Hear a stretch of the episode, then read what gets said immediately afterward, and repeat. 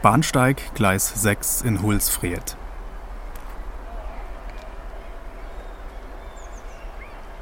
Es ist 9.52 Uhr. 15 Personen, freudig, meist in kurzen Hosen, sommerlichen Stoffmützen, warten auf den Zug. Der Blick geht zu den geschlossenen Schranken. Zwei Autos warten am Bahnübergang. Ein kleines Lüftchen bewegt sanft das Wasser zu kleinen Wellen auf dem braunen See gegenüber der Bahnstation.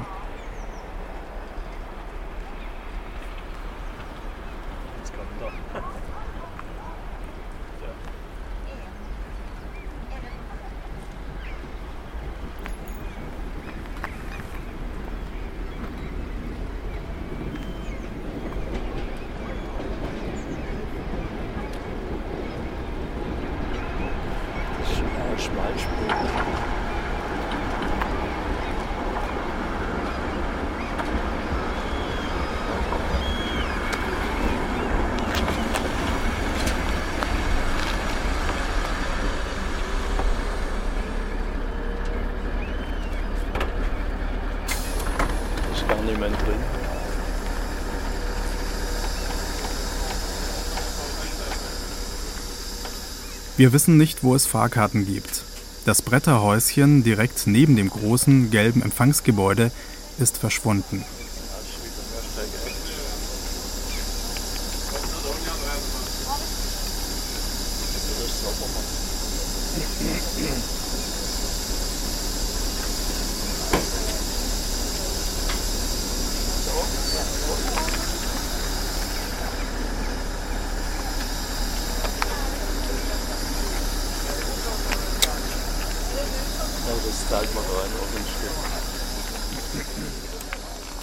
Der gelb-orangene Dieseltriebwagen wirkt kompakt. Die Fronten wölben sich freundlich, ohne scharfe Ecken und Kanten. Das goldene Emblem mit schwedischer Krone und einem Rad mit Flügeln prangt stolz zwischen den drei Spitzenlichtern. Unter der schwarzen Kupplung, noch vor dem Drehgestell montiert, leuchten in sattem Rot zwei Schaufeln und erzählen von schneebedeckten Schienen und langen, kalten Wintertagen.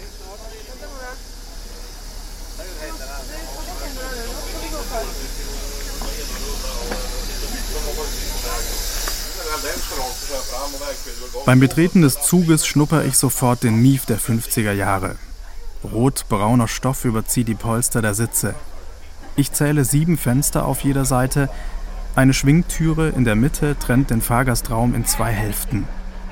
Früher war mehr beige, denke ich, und lasse meinen Blick durch den Wagen schweifen.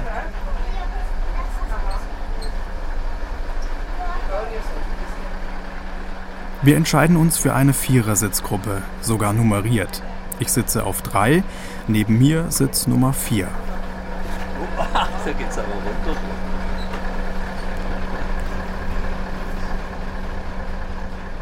Im Sitzpolster versinkt man regelrecht. Rechts neben mir die Toilette.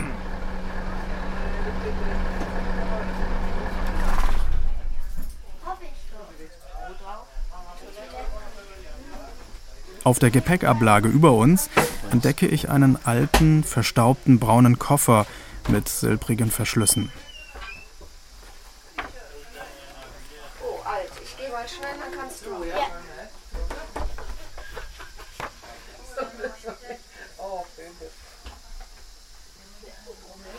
Der ältere Schaffner, hager, weiße Mütze mit schwarzem Schild, ein paar weiße Haarsträhnen lugen darunter hervor, trägt ein hellblaues Hemd, darunter dunkelblaue Weste und ein Namensschild. Eine kleine Metallkette verschwindet in der rechten oberen Westentasche, Hände in den Hosentaschen. Geht wie ein Tiger im Käfig auf dem Bahnsteig auf und ab. Eine respektvolle Erscheinung, gerade Körperhaltung. Kollege Lokführer telefoniert. Kräftige Statur, hellblaues Hemd, dunkle Cargohose. Keine Krawatte wie der Schaffner. Turnschuhe.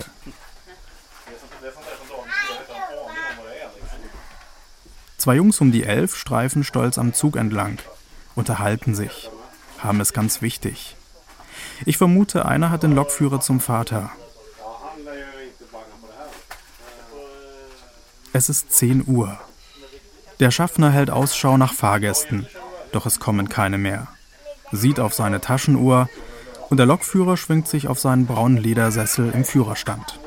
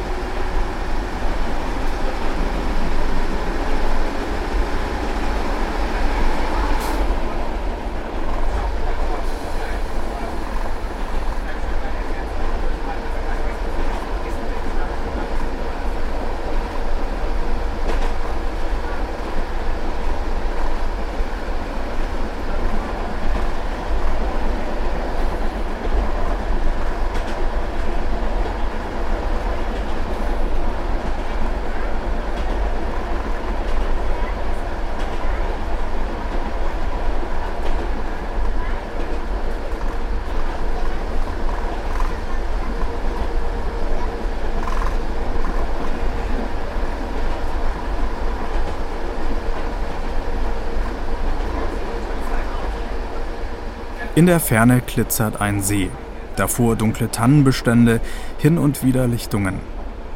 Großes Bauerngehöft, Kühe wedeln mit dem Schwanz. Im Kampf um die Mücken können sie nur verlieren. Die haben unendlich Zeit.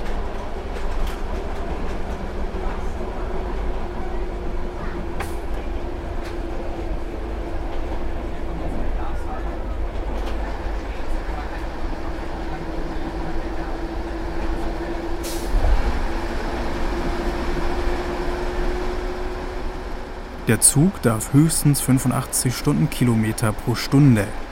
Kann er. Es ist weniger. Der Wagen schlingert. Die Gleise erlauben nicht mehr und sind leicht verbogen. Der Untergrund, auf dem die Schwellen liegen, gibt unter der Last nach. Sand, Erde und Moos verleihen den Schienen keine feste und stabile Trasse.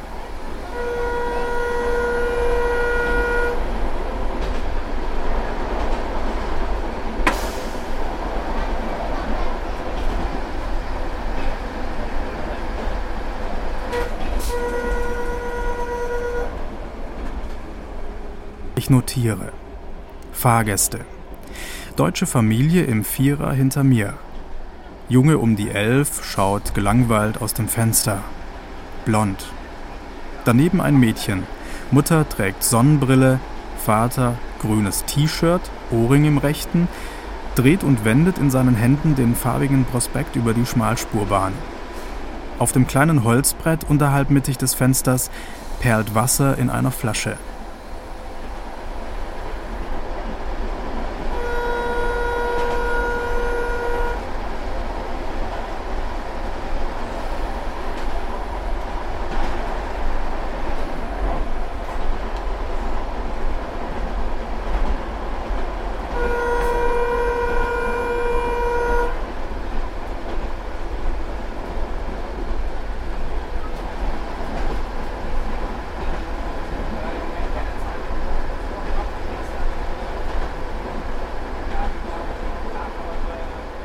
Vorbeifahrt an einem Ferienhaus, spielende Kinder im Garten, vermutlich Boccia.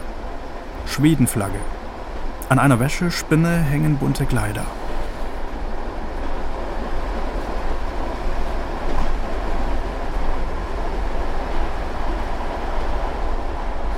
Frau in dunkelblauem T-Shirt, Brille, Halskette erhebt sich aus ihrem Sitz, fasst an den Griff des geöffneten Fensters und möchte es schließen.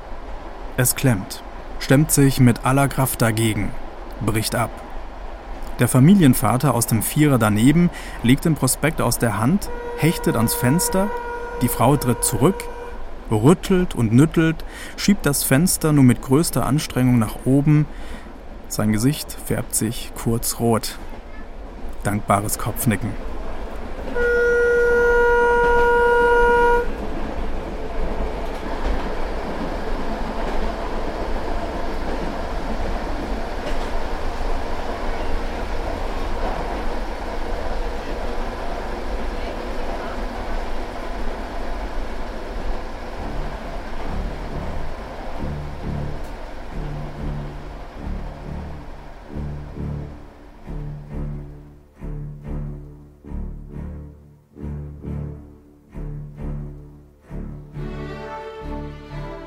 Mich ergreift das schwedische Sommerurlaubsgefühl.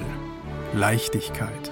Beim Blick hinaus aus dem Fenster auf vorbeiziehende Wälder, Wiesen und Seen werde ich ruhig. Das Fenster habe ich nach unten gezogen. Reine, weiche, warme Waldluft zieht herein.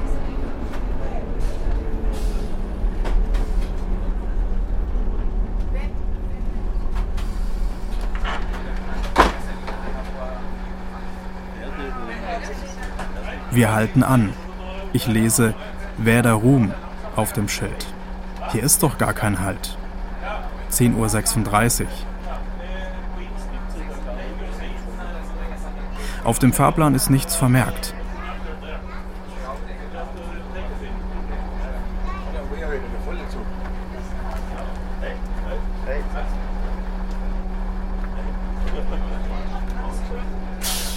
Fünf Männer steigen ein, zünftig, bayerischer Dialekt, Baseball-Cappy, Poloshirts, kurze Hosen, Freeway-Limo und in guter Stimmung.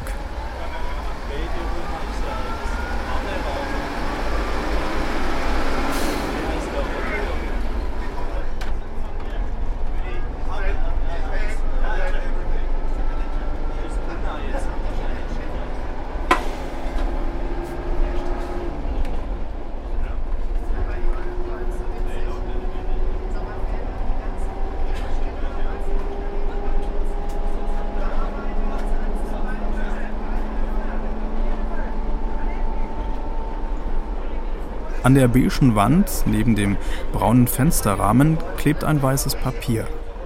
Hjälp bewohner Nordens längster Smalspår. Willkommen.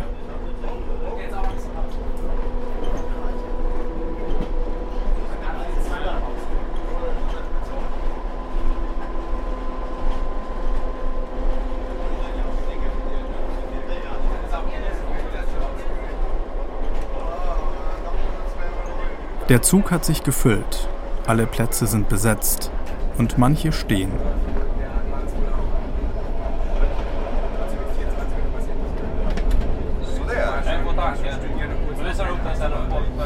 Jajamensan, tack så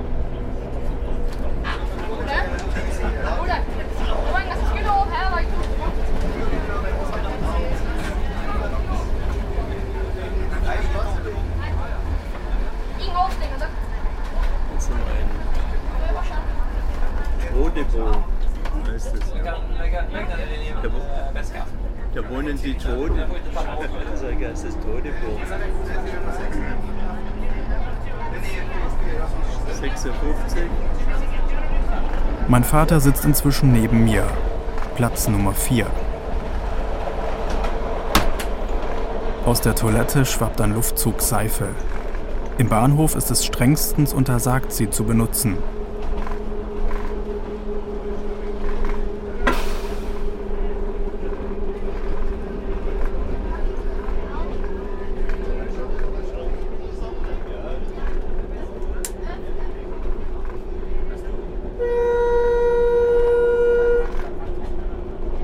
rechts und links Felswände.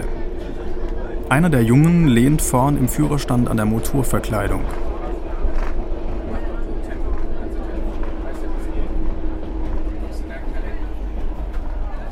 Elf Uhr. Zehn.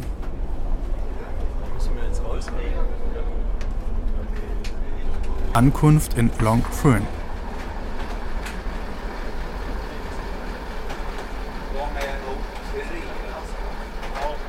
Ich schrecke auf. Müssen wir hier nicht aussteigen?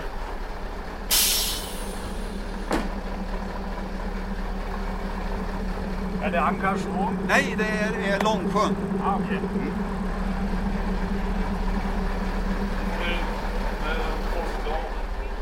Nästa. Ja, Nest. Guck mal hier. Longsjö und jetzt kommt, dann kommt Ankarsburg. Mich hat es nämlich gewundert, weil das ist noch nicht fertig.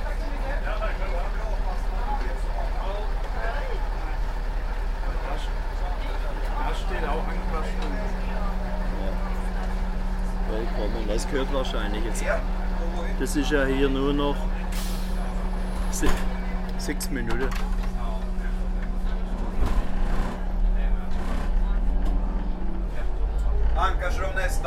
Ja.